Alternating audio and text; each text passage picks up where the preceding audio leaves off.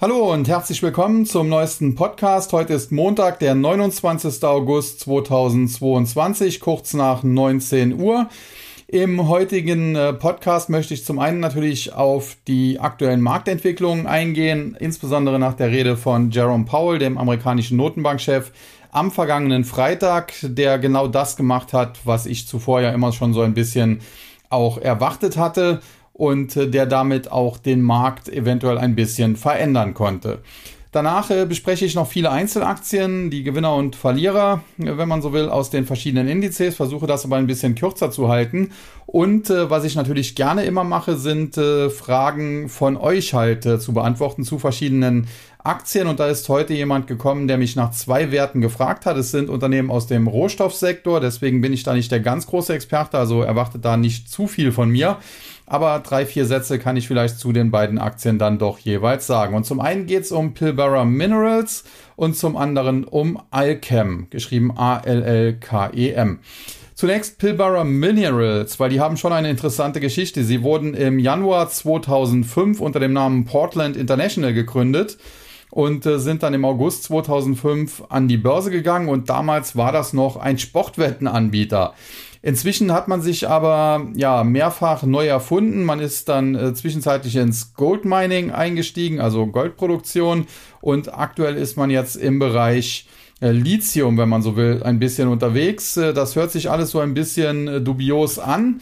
Deswegen äh, ist das Ganze auch für mich schwer zu greifen. Neben Lithium hat man auch noch Tantal oder Tantalide im Programm. Äh, bin ich jetzt auch nicht der ganz große Experte, was äh, die Chemie betrifft, aber das sind wohl äh, Stoffe, die auf dem Element Tantal beruhen. Wie dem auch sei, ähm, die Aktie ist natürlich äh, insofern interessant, äh, wenn denn das alles so stimmt, was man da lesen kann. Also wenn die wirklich im Bereich Lithium etc. unterwegs sind. Aber das Problem ist halt, dass man das hier von Deutschland schwer prüfen kann und es handelt sich eben um ein australisches Unternehmen und da gab es in der Vergangenheit auch schon ja den ein oder anderen Scam, den ein oder anderen Betrug. Das möchte ich an dieser Stelle, um das ausdrücklich auch klarzustellen, äh, Pilbara Minerals nicht unterstellen. Ich gehe also schon davon aus, äh, dass die jetzt im Bereich äh, Lithium und eben Tantalide tätig sind, aber ich kann das halt sehr schwer prüfen, ob das auch stimmt. Und insofern, ja, kann ich zu der Aktie recht wenig sagen. Und zumindest was die Fundamentals angeht. Charttechnik hingegen kann man natürlich immer machen. Die Aktie hat heute ein Plus von 4% verzeichnet. Generell ist sie zuletzt wieder stark gestiegen und äh, ja, jetzt ist sie charttechnisch an so einem entscheidenden Punkt angekommen, denn sie hat zuletzt äh, im Bereich von etwa 2,50 Euro ein äh, Doppelhoch, ein, ein Doppeltop gebildet, ist äh, dann stark nach unten gefallen, ist noch nicht so lange her, da stand sie im Tief bei etwa 1,30 und jetzt hat sie sich kurzfristig wieder verdoppelt etwa und ist jetzt wieder so im Bereich von 2,40, knapp äh, unterhalb von 2,50 eben angekommen. Und das Problem ist jetzt, kann die Aktie nachhaltig über 2,50 Euro ausbrechen, wäre das eigentlich ein charttechnisches Kaufsignal, dann könnte es Richtung 3 Euro weitergehen. Wenn sie aber dort abprallt, dann kann es auch wieder tief nach unten gehen, dann wäre wären auch Kurse von 2 oder 1,50 oder noch tiefer möglich. Und prinzipiell muss man sagen, sie hat zuletzt den Ausbruch nach oben versucht und ist da erst einmal gescheitert. Und die Rallye zuletzt war auch sehr, sehr stark, denn diese Tiefstkurse von etwa 1,30, die haben wir erst Mitte Juni gesehen. Also das ist noch ja, äh, keine ja, was muss man sagen, keine acht oder keine zehn Wochen her. Und insofern äh, sehr, sehr schwierig zu bewerten, auch charttechnisch und äh, ja, definitiv keine Aktie, die in mein Depot reinkäme. Aber wer gerne zockt, kann sich das ja mal ansehen. Und vom Chart her relativ ähnlich aussehend ist dann die Aktie von Alchem. Auch da zuletzt äh, Doppeltop im Bereich von etwa 9,50 Euro. Ja, sind auch Euro. Ich habe gerade nochmal nachgeschaut. Dann ging es äh, ziemlich tief, teilweise zurück in den Bereich 6,20 und tiefer. Und jetzt zuletzt gab es wieder einen Angriff auf eben die 9,50 Euro Marke. Sie hat es aber noch nicht nachhaltig geschafft, nach oben rauszukommen.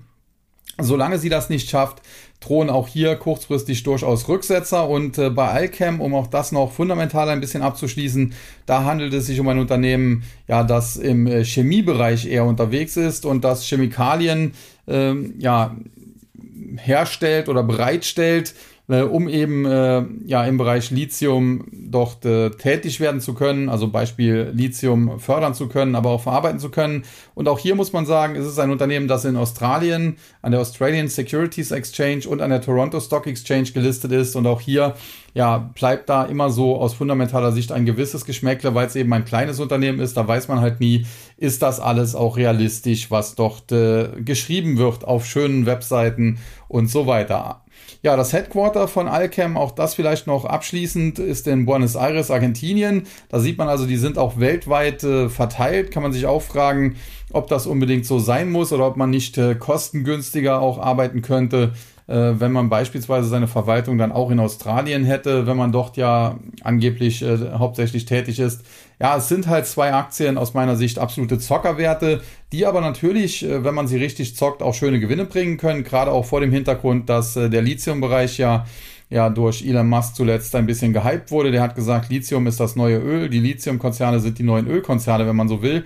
Und da wird man in Zukunft große Geschäfte machen. Das Problem ist halt, wenn ein solcher Promi und auch erfolgreicher Mensch wie Elon Musk solche Aussagen macht, man hat das ja auch an Kryptomarkt gesehen mit äh, äh, ja, Dogecoin oder Dogecoin, wie man es aussprechen möchte, ähm, der ist ja auch durch Elon Musk hochgeflogen und dann wieder tief gefallen. Und das Problem ist halt, dass eben solche Aussagen von Elon Musk entweder sofort von vielen Tradern umgesetzt werden, was die Kryptos anging, oder aber ja dann von irgendwelchen dubiosen äh, Börsenexperten, Börsenbriefen, selbsternannten Gurus aufgegriffen werden und die empfehlen dann halt solche kleinen Aktien und das wird dann auch gerne mal zu einer Art selbsterfüllenden Prophezeiung, weil wenn so eine Aktie natürlich sehr, sehr klein ist und auch der Aktienkurs sehr, sehr niedrig ist und äh, man eine gewisse Reichweite mit solchen Börsenbriefen hat, dass man da mehrere tausend Anleger vielleicht äh, erreicht und von denen investieren dann vielleicht äh, 10 oder 20 Prozent dann auch größere Summen in solche Aktien, dann steigt der Kurs natürlich und dann kann man natürlich in der nächsten Ausgabe schreiben, hier seht her, letzte Ausgabe habe ich Pilbara empfohlen und jetzt steht die 20, 30 Prozent höher. Das lockt dann neue Käufer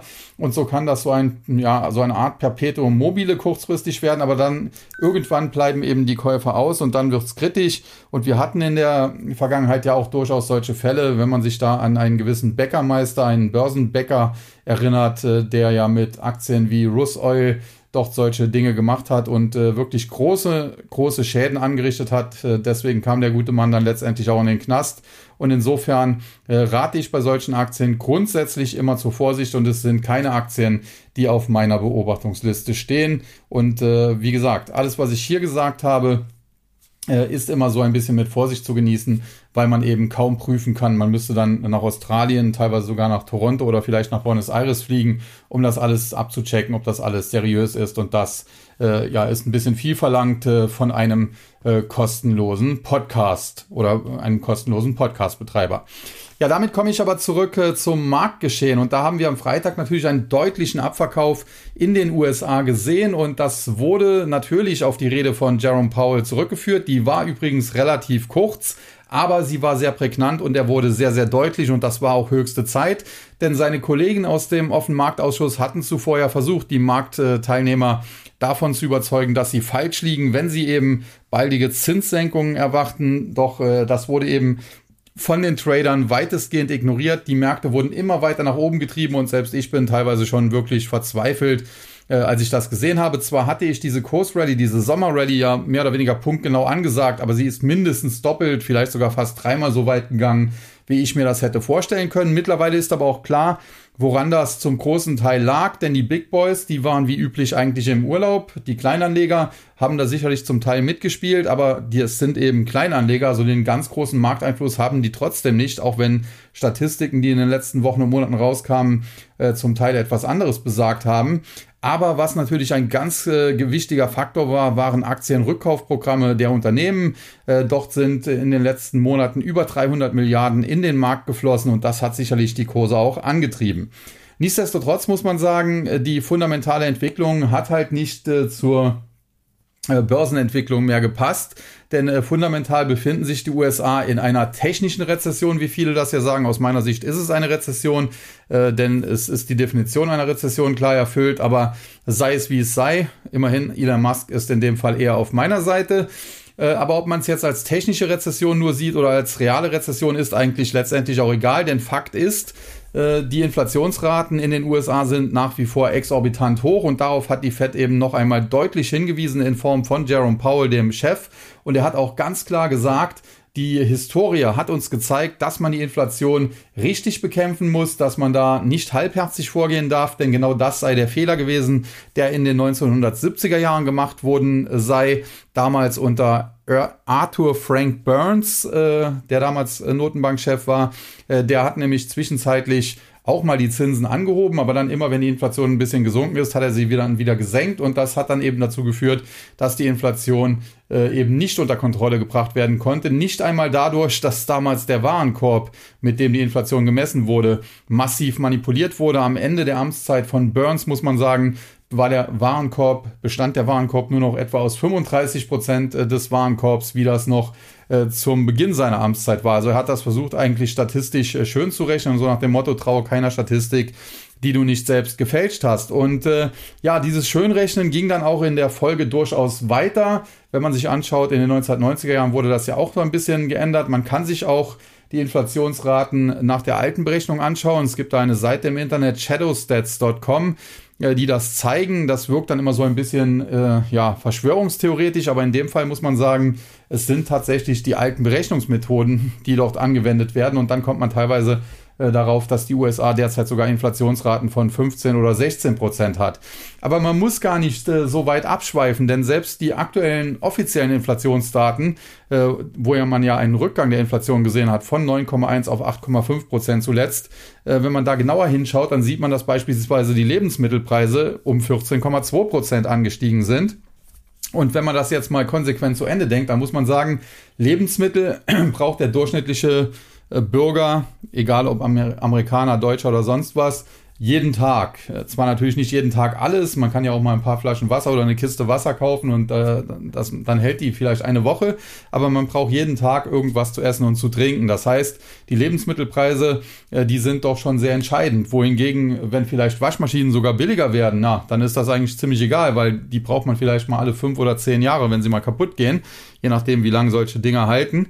Und insofern äh, muss man, wie gesagt, gar nicht mal auf Shadow Stats unbedingt gehen oder gar nicht groß Verschwörungstheoretiker sein, um zu erkennen, äh, dass diese offizielle Headline-Inflation äh, im Prinzip äh, ja nicht so aussagekräftig ist und man ein bisschen hinter die Fassade schauen muss. Wie dem auch sei, äh, Jerome Powell hat klargemacht, äh, die Fed will diesen Fehler der 1970er Jahre von Burns nicht erneut machen. Äh, sie möchte eher äh, ja in der Tradition von Paul Volcker, dem Nachfolger von Arthur F. Burns handeln und der hat seinerzeit die Zinsen sogar, die Leitzinsen sogar bis auf 20 Prozent angehoben, um eben die Inflation zu brechen. Und äh, das war damals natürlich äh, für die USA, ja, man kann es äh, ganz drastisch formulieren, sehr bescheiden. Aber es hat eben seinen Nachfolger Alan Greenspan auch ermöglicht, über viele, viele Jahre, man kann schon fast sagen über Jahrzehnte, eine lockere Geldpolitik zu fahren und damit erst den Aktienboom, der so in den 1990er Jahren ja auch schon so das erste Mal aufkam, überhaupt anzufachen, anzufeuern. Also man muss sagen, insofern Volker hat gute Vorarbeit geleistet, Greenspan hat davon massiv profitiert, ähnlich wie das ja in Deutschland war. Schröder mit seinen Reformen gute Vorarbeit geleistet, Merkel davon dann profitiert, aber leider äh, das nicht gut genutzt. Aber sei es wie es sei, so ist es nun mal und äh, da muss man eben ganz klar drauf hinweisen. Ja, was ist jetzt äh, aus der Rede von äh, Jerome Powell mitzunehmen? Also zum einen, äh, die Zinsen werden weiter steigen und sie steigen vielleicht auch noch einen Tick weiter, als ich das gedacht hätte, denn ich hatte ja immer gesagt, wahrscheinlich so 3,5 Prozent. Mittlerweile muss man wohl eher von 4 Prozent ausgehen, aber das ist jetzt nicht unbedingt ein Beinbruch. Äh, das, äh, was ansonsten mitzunehmen ist und was äh, deutlich schwierig, schwerer wiegt, muss man sagen, das ist die Tatsache, dass Paul eben auch klar gemacht hat, nur weil die Zinsen vielleicht auf 4% gestiegen sind und die Inflationsrate sich dann vielleicht auf 6% reduziert, ist die Fed noch längst nicht fertig. Es kann sein, dass es mal zu Pausen kommt, äh, bevor es dann weitergeht. Aber Fakt ist, Zinssenkungen wird es so schnell nicht geben. Es sei denn, die Fed sieht eben die Inflation auf einem ganz klaren Pfad zurück Richtung 2%, ihrem Ziel. Und äh, das ist natürlich eine happige Aussage, zumal er die auch verknüpft hat mit Aussagen wie der Arbeitsmarkt ist nach wie vor viel zu stark und äh, das lässt befürchten, dass es keinen nachhaltigen Rückgang der Inflation letztlich geben kann. Und auch mit einer ganz klaren Aussage, dass die Fed sogar bereit ist, äh, die Wirtschaft so ein bisschen zu opfern, das Wachstum ein bisschen zu opfern, äh, um eben die Inflation äh, einzudämmen mit der Aussage, dass die USA, dass die US-Wirtschaft vielleicht eine Zeit lang unter ihrem Potenzialwachstum wachsen müsste, um eben die Inflation einfangen zu können. Das waren also sehr, sehr hawkische Aussagen und äh, die haben auch ihre Wirkung nicht verfehlt. Dennoch gab es einige Spezialisten, äh, die zuletzt dann behauptet haben, es lag auch an der EZB, denn die sei plötzlich auch hawkisch. Da muss man sagen, ganz falsch ist das natürlich nicht. Man sieht es ja auch am Euro, der zuletzt eine gewisse Stärke in Anführungszeichen aufgebaut hat. Allerdings äh, hat die EZB natürlich ein Problem, denn äh, es gab jetzt zuletzt, äh, wurden Gerüchte gestreut, äh, dass der EZB-Rat bei seiner nächsten Sitzung die Leitzinsen auch mal um 0,75 Prozent anheben könnte, was natürlich ein gewaltiger Zinsschritt auch in der Eurozone wäre und prinzipiell auch der richtige Weg.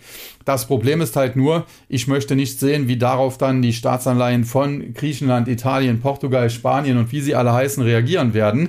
Und ich bin gespannt, wenn die EZB denn tatsächlich ernst macht und jetzt einmalig zumindest 75 äh, Basispunkte erhöht und dann aber vielleicht anschließend ja auch noch weitere Zinsschritte vornehmen muss, weil die Inflation in der Eurozone generell auch zu hoch ist und äh, da wird auch noch ein neuer Inflationsschock bald auf uns zukommen äh, dann möchte ich mal sehen, äh, wie die EZB noch die Eurozone als Gesamtes zusammenhalten will. Und vielleicht auch noch kurz äh, zu dem neuen Inflationsschock. Zum einen, wir hatten ja am Wochenende da dieses Community-Treffen, da war auch jemand dabei, der in der Milchbranche arbeitet und der hat gesagt, also diese Preisrunden im Einzelhandel, die sind noch längst nicht durch, weil diejenigen, die beispielsweise Joghurt etc äh, produzieren, die müssen natürlich Milch einkaufen und natürlich steigen auch deren Preise. Sowohl die Milchpreise sind stark gestiegen, aber auch Preise für Wasser, was zur Reinigung dort äh, sehr stark genutzt äh, wird. Äh, natürlich die Transportkosten, Ölpreis wirkt sich da aus und so weiter. Also da wird es noch Effekte geben. Und was man eben auch nicht außer Acht lassen darf, ist die Tatsache, dass die Ölpreise zwar zuletzt gesunken sind, aber sich jetzt dann irgendwann auch äh, zu stabilisieren scheinen, also vielleicht auch nicht so viel weiter mehr fallen.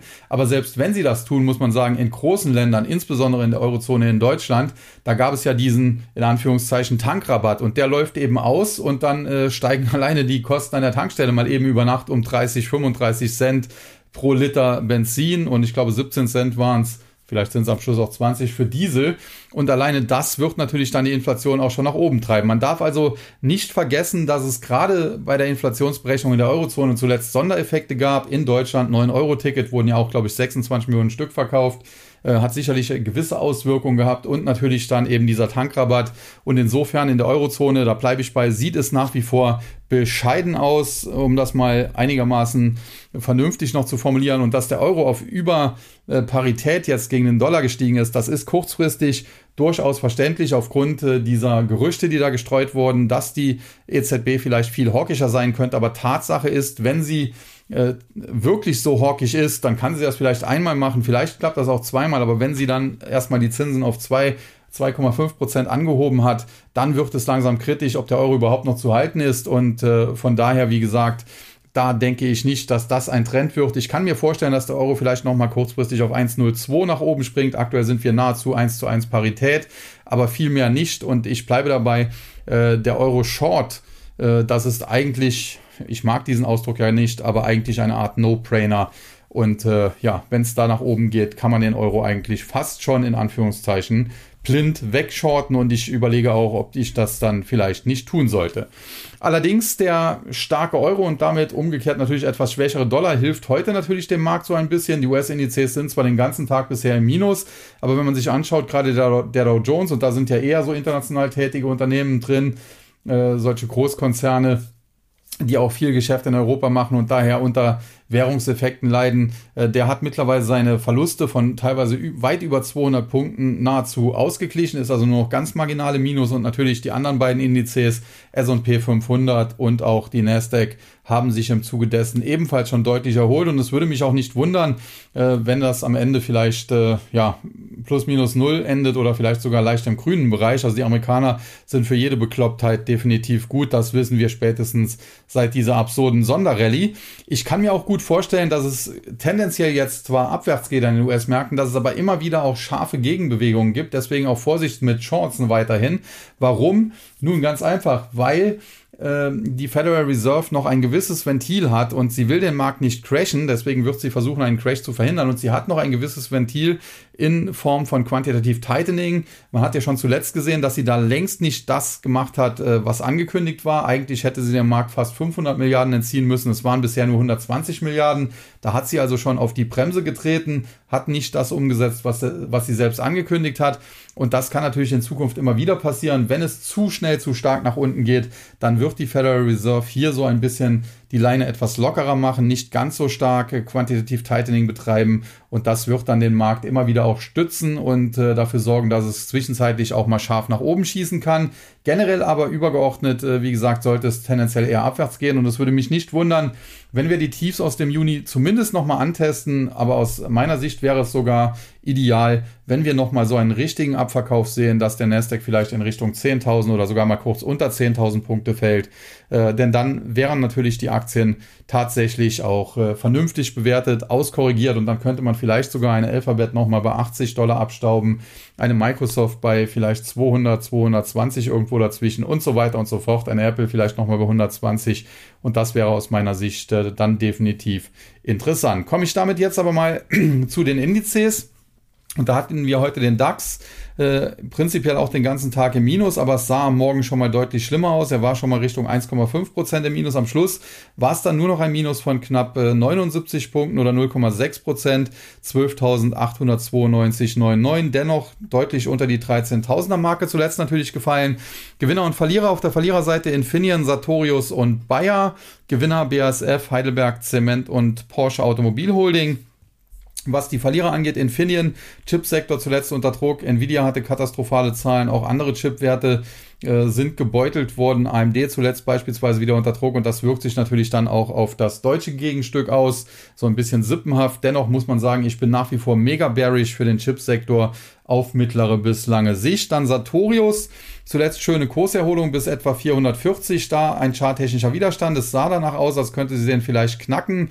Ende vergangener Woche, jetzt aber mit der Marktschwäche ist sie nochmal zurückgefallen. Dennoch, ich würde Sartorius weder long noch short derzeit handeln, denn auf der einen Seite hat sie sich zuletzt sehr, sehr schön erholt, ist prinzipiell ein tendenziell eher starker Wert auch äh, wenngleich die Bewertung nicht ganz günstig ist. Auf der anderen Seite ähm, muss man auch sagen, ja, die 440, 450er Marke, das ist ein charttechnischer Widerstand und so ist man hier so ein bisschen in so einem Zwiespalt. Auf der einen Seite äh, zwar teuer, aber gut, äh, würde dafür sprechen, dass die Aktie vielleicht über 450 ausbrechen kann. Richtung 540 wäre dann möglich.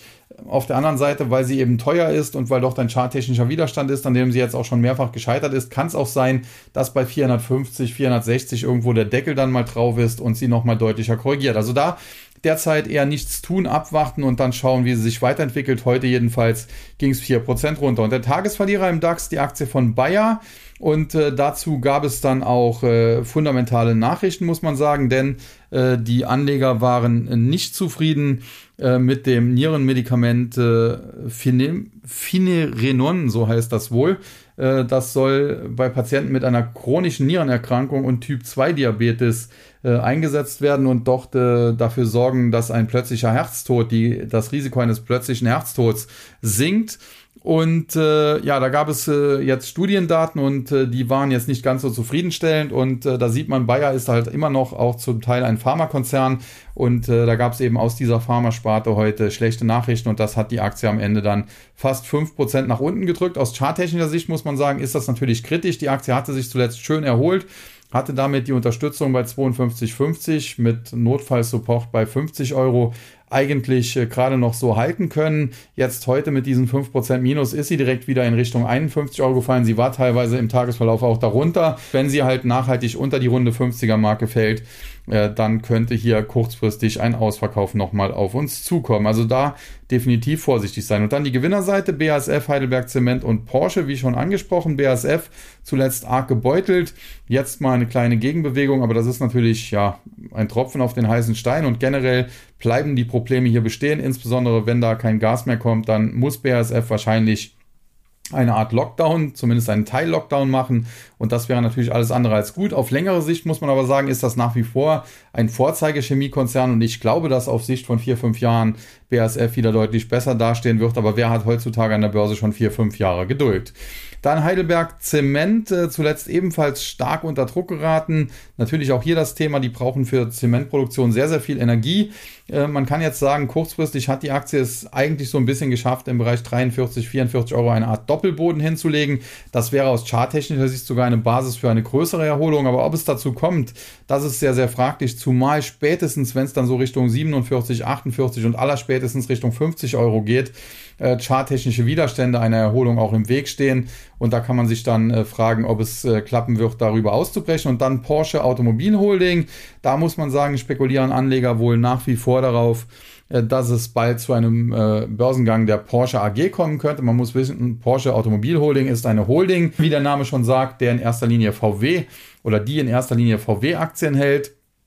Insofern kann man über die Porsche Automobil Holding eigentlich indirekt äh, in äh, Volkswagen, in VW investieren, aber es gibt natürlich die Porsche AG und das ist der eigentliche Autobauer und der soll demnächst an die Börse gehen der steckt im Prinzip in der Volkswagen AG mit drin, dieser Autobauer, denn es ist eine Tochter von VW und natürlich wird dann auch die Porsche Automobil Holding profitieren. Zum einen natürlich wegen dem Namen, weil viele Anleger das vielleicht nicht unterscheiden können und dann die in Anführungszeichen falsche Aktie kaufen. Zum anderen aber auch tatsächlich, weil man eben ja VW eine Beteiligung an VW hält und VW wiederum eine an Porsche und insofern ist man natürlich indirekt als äh, äh Porsche Automobil Holding halt auch an der Porsche AG, dem Autobauer, beteiligt. Dann weiter zum MDAX. Äh, hier heute ein Minus von 0,2 Prozent, 25.470,50 Punkte. Charttechnisch muss man sagen, der MDAX nach wie vor schwer angeschlagen. Zuletzt gab es zwar Kurserholungen, aber der Abwärtstrend ist nach wie vor voll intakt. Das äh, erste Korrekturziel ist ja sicherlich der Bereich äh, von, von etwa 24.800 bis runter 24.500. Unter 24.500 wäre sogar eine Ausdehnung der Korrektur in Richtung 24, Quatsch, in Richtung 20.000 Punkte möglich. Gewinner und Verlierer auf der Verliererseite Siltronic, Aixtron, Encarvis, Gewinner Wacker Chemie, Uniper und Lanxess. Die Verlierer kann man recht schnell abhaken. Siltronic, die machen Wafer. Wafer werden für die Chipproduktion gebraucht. Chipwerte sind derzeit aber nicht gefragt. Dann Aixtron ist zwar eher im Bereich LED-Maschinen mittlerweile unterwegs, aber die gelten im Prinzip auch als eine Art Chips. Damit wird Aixtron auch der Chipbranche im weitesten Sinne zugerechnet. Auch das natürlich ein, ein äh, Hemmschuh heute. Die Aktie verliert daraufhin über 4%. Und dann Encarvis mit einem Minus von 8%. Und ich hatte ja zuletzt mich immer positiv dazu geäußert, weil Encarvis eben derzeit Geld wie Heu verdient. Und jetzt aber äh, sind tatsächlich die Politiker auf den Trichter gekommen, sogar in der EU, die Ursula von der Leyen. Äh, denn das Problem äh, bei den Strompreisen ist ja nicht, äh, dass die durch die Decke gegangen sind äh, wegen des Marktes an sich. Das hätte sicherlich auch nach oben getrieben.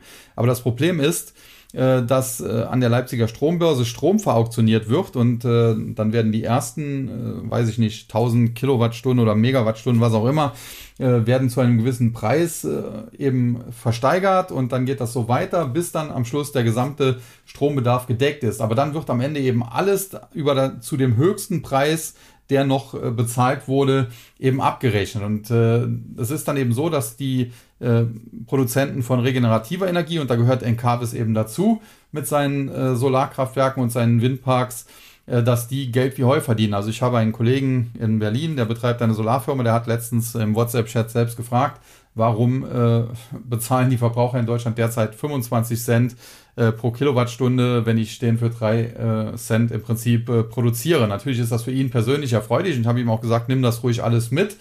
Äh, aber natürlich ergibt das nicht so einen Sinn, diese sogenannte Merit-Regel. Und äh, die will man jetzt eben kippen von politischer Seite her, sowohl äh, deutsche Politik als aber auch die EU, die sich da eingeschaltet hat, Ursula von der Leyen. Ja, und das wäre natürlich dann für Encarvis tendenziell eher schlecht. Ansonsten bei den Gewinnern Wacker Chemie ähm, ja, Siltronic ist ja mal aus denen hervorgegangen. Prinzipiell ist das jetzt aber ein anderer Konzern nach dieser Aufspaltung, so ein bisschen ein Chemiekonzern, äh, der jetzt nicht so stark am Ölpreis hängt. Das sieht man auch, die Aktie war dementsprechend zuletzt stärker als andere. Aber jetzt ein äh, ja, blinder Kauf ist die Aktie auch nicht unbedingt. Äh, heute geht es zwar mal 3% hoch, aber sie schwankt zuletzt doch sehr stark und ich denke, dass wir hier auch noch tiefere Kurse sehen könnten. Dann Unipa äh, ist natürlich auch ein Profiteur der, Polit der politischen Spielchen. In dem Fall geht es da um die Gasumlage. Da kam jetzt heraus, dass Konzerne wie, ich glaube auch Uniper, äh, sogar an dem Gesetz mitgeschrieben haben. Da kann man sich natürlich auch mal wieder an den Kopf fassen in Deutschland. Also aus meiner Sicht äh, gehört da einiges auf den Prüfstand gestellt, aber sei es wie es sei, wenn die Gasumlage kommt und danach sieht es ja eben aus und äh, die auch einigermaßen so kommt wie bisher geplant und auch danach sieht es aus, weil so kurzfristig Änderungen kaum noch rechtssicher möglich sind, äh, dann dürfte Juniper massiv davon profitieren. Ja, und last but not least Lanxess, eine Aktie, die stark gebeutelt wurde zuletzt, äh, ist natürlich komplett ausverkauft worden. Aber so der Bereich um 32, das ist natürlich ein Bereich, da hat sie zuletzt mehrfach nach oben gedreht. Das könnte der Boden sein. Aber auch hier gilt, das steht natürlich auf sehr, sehr wackeligen Beinen und nur weil es der Boden sein könnte, muss es noch nicht der Boden sein. Insofern darauf wetten würde ich nicht. Aber diese Gegenbewegung, die wir heute gesehen haben, die war früher oder später logisch und fällt eigentlich mit 4% noch relativ klein aus. Ja, dann weiter zum S-DAX, äh, der heute unter 12.000 geschlossen hat, 11.940,47 Punkte, war ein Minus von knapp 38 Punkten oder 0,32 Prozent. Verlierer Stratec, New Work und PNE Wind hießen die früher, jetzt nur noch PNE AG. Äh, Gewinner Instone, Real Estate, Contron und About You Holding. Zunächst die Verlierer Stratec, Medizintechnikunternehmen. Ja, da ist vielleicht auch so ein bisschen der Hemmschuh, dass Corona mittlerweile vorbei ist, was äh, sogar jetzt jeder versteht außer Lauterbach. Äh, selbst Macron hat äh, Corona für beendet erklärt in Frankreich. Und äh, natürlich Medizintechnikunternehmen, für die war Corona tendenziell eher positiv. Wenn das jetzt vorbei ist, kann das natürlich negativ wirken. Ansonsten ist Strateg aber auch eine Aktie, die schon seit längerer Zeit am Fallen ist und äh, ja, prinzipiell jetzt noch nie ganz oben auf meiner Favoritenliste stand. Dann New Work, da gibt es schon seit einigen Tagen Ärger, weil die die Gruppenfunktionen abschalten wollen etc. Aber generell muss man sagen, wenn man sich das anschaut, New Work, die ehemalige Zing, also die Plattform scheint generell sehr tot zu sein. Äh, haben wir am Wochenende auch noch in München drüber gesprochen, äh, dass bei Zing eigentlich aktuell tote Hose ist und äh, es nur noch bei LinkedIn äh, im Prinzip äh, die, die ja, beruflichen äh, Social Netzwerker hinzieht und äh, dementsprechend kein Wunder, dass dann die ehemalige Zing-Aktie, die jetzt eben New Work heißt, auf dem absteigenden Ast ist und dann PNE. Da muss man sagen, die haben sich in den letzten Jahren, muss man schon sagen, vervielfacht. Äh, ja, Gründe dafür gibt's natürlich. Regener regenerative Energien, die boomen. in Encarvis habe ich ja eben schon was zu gesagt. Aber was bei PNE Wind auch noch hinzukommt, wenn mich nicht alles täuscht, also ich habe das so im Hinterkopf, müsste das nochmal verifizieren, aber gab es da schon das ein oder andere Übernahmeangebot und ich glaube, die haben auch den ein oder anderen Großaktionär und da gibt es auch immer wieder Gerüchte, dass ein äh, solcher Großaktionär vielleicht da das Unternehmen auch früher oder später mal ganz von der Börse nehmen könnte und das hat hier sicherlich äh, zumindest nicht geschadet. Ja, und die äh, Gewinner Instone Real Estate, äh, muss man sagen, Immobilienwerte, hat es zuletzt arg gebeutelt. Die Aktie ist unter die Marke von 10 gefallen, damit Verkaufssignal in Richtung 8 generiert. Es gab mehrere rote Kerzen, also stark fallende Kurse nach unten, bis auf etwa 8,20 Euro. Jetzt leichte Erholung, die kann vielleicht noch einen Tick weitergehen, aber grundsätzlich würde ich die Aktie nicht longen, sondern höchstens bei einem, äh, bei einem Anstieg Richtung 9 vielleicht mal auf der Short-Seite spielen. Dann Contron, da gab es heute auch eine interessante Meldung, muss man sagen, denn die haben einen Deal mit äh, Kapsch äh, Trafficom äh, abgeschlossen. Das ist ein österreichisches Unternehmen. Und äh, wenn ich das richtig sehe, haben die das spanische Geschäft von Capsch Trafficom gekauft. Und das scheint der Börse äh, ja ganz gut zu gefallen, ganz gut gefallen zu haben. Und äh, die Aktie von Contron ja, springt daraufhin nach oben auf über 15 Euro, äh, nachdem es ja vor einigen Monaten dort eine Short-Attacke gab als sie noch unter dem alten Namen firmiert haben. Ähm, ja, die man aber abwehren konnte, sieht es jetzt eigentlich ganz gut aus, wobei man sagen muss, der Chart ist natürlich auch noch nicht rein rassig bullig. Also man hat hier zuletzt sich erholen können. Ja, die Erholung kann vielleicht auch noch einen Tick weitergehen, so bis etwa 17, 17,50 Euro.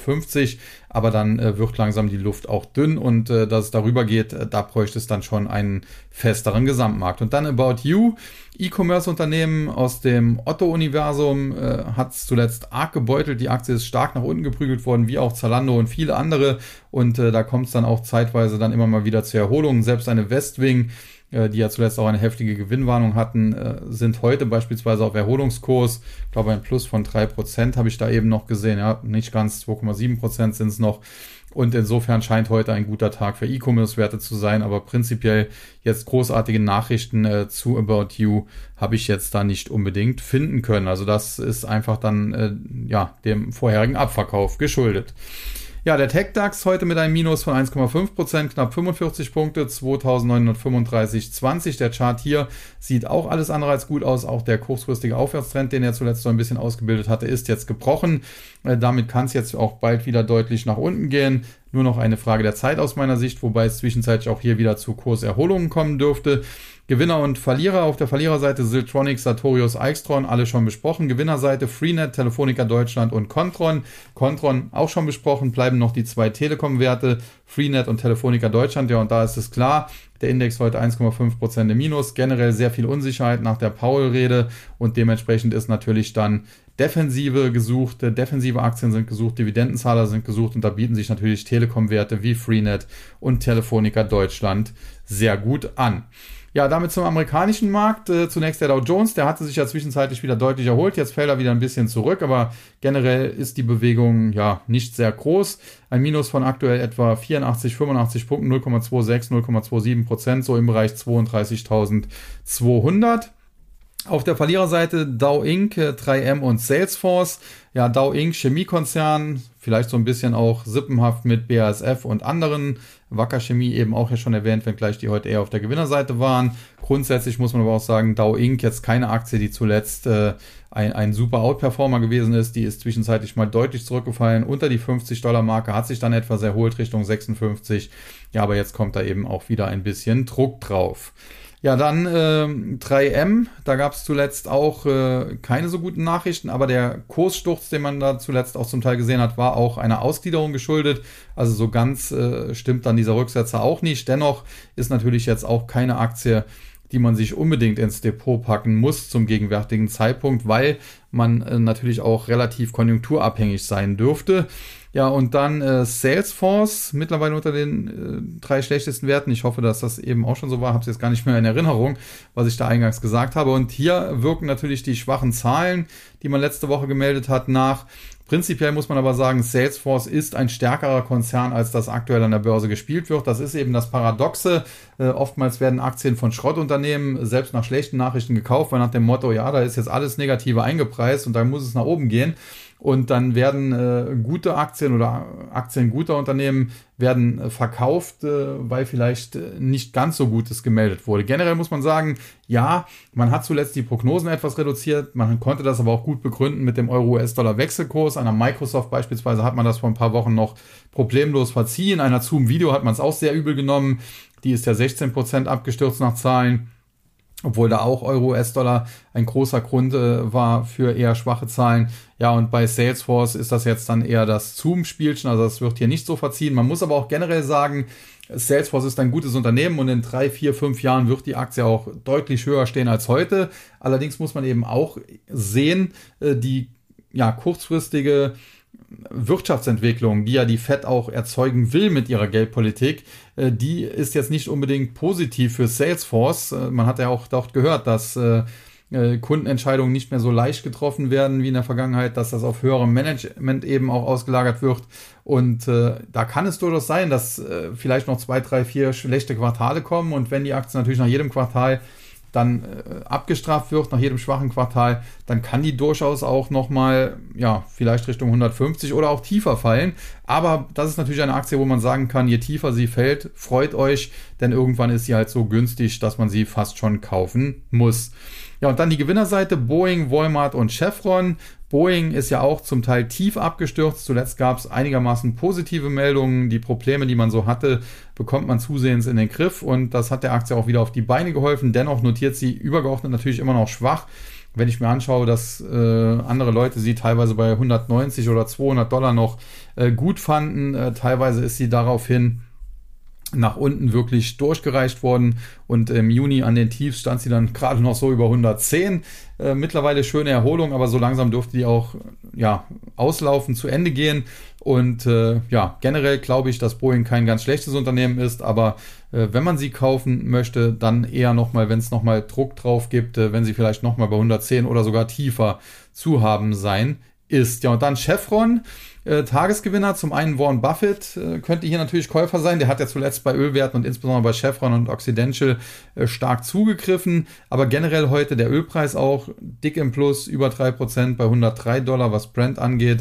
WTI hängt ja da ein bisschen hinterher und das stützt natürlich dann auch die Ölwerte, die generell heute sehr, sehr stark sich präsentieren. Und äh, ja, das kann man, glaube ich, auch ganz gut sehen, wenn man sich den S&P 500 anschaut, den ich ja normalerweise nicht bespreche. Möchte das jetzt vielleicht auch nicht regelmäßig machen, weil sonst wird es noch umfangreicher hier dieser Podcast. Aber heute die drei Top-Gewinner am S&P 500 Occidental Petroleum, die ich ja eben schon im Zusammenhang mit Buffett angesprochen habe, dann APA Corp, auch ein Unternehmen aus dem Ölsektor und schließlich Diamondback Energy, ebenfalls aus dem Ölsektor, soweit ich weiß.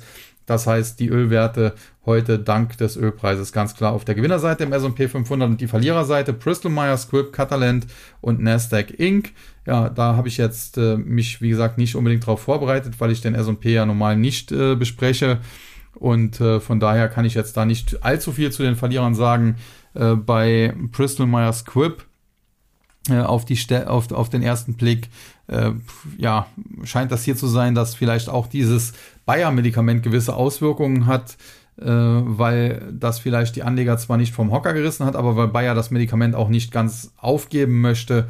Und äh, ja, das könnte hier heute auf Bristol Myers Squibb vielleicht so ein bisschen lasten. Aber ob das jetzt wirklich der Grund für 5% Minus ist, vielleicht gibt es auch eine Dividendenzahlung, keine Ahnung. Dann Catalent, äh, kenne ich jetzt auch nicht unbedingt so besonders die Aktie aber zuletzt auch deutlich unter Druck geraten. Jetzt heute, ja, gab es die Zahlen, sehe ich hier gerade auf den ersten Blick, die waren eigentlich, der Gewinn der Aktie 1,19 statt 1,14 besser als erwartet. Der Umsatz aber unter den Erwartungen, Ausblick habe ich jetzt hier auf die Schnelle nicht, aber da dürften die Zahlen eben dann am Ende doch das Problem sein.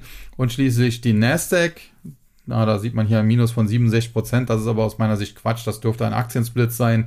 Ja, und damit haben wir dann die Verlierer im S&P 500 auch mal abgehakt, obwohl ich den eigentlich, wie gesagt, weder vorbereitet hatte noch groß besprechen wollte. Der Dow Jones mittlerweile wieder über äh, 32.200, also das geht da auch wild zu. Aber damit kommen wir dann zum Nasdaq und der war teilweise auch schon über 120 Punkte, glaube ich, im Minus, mittlerweile wieder etwas erholt.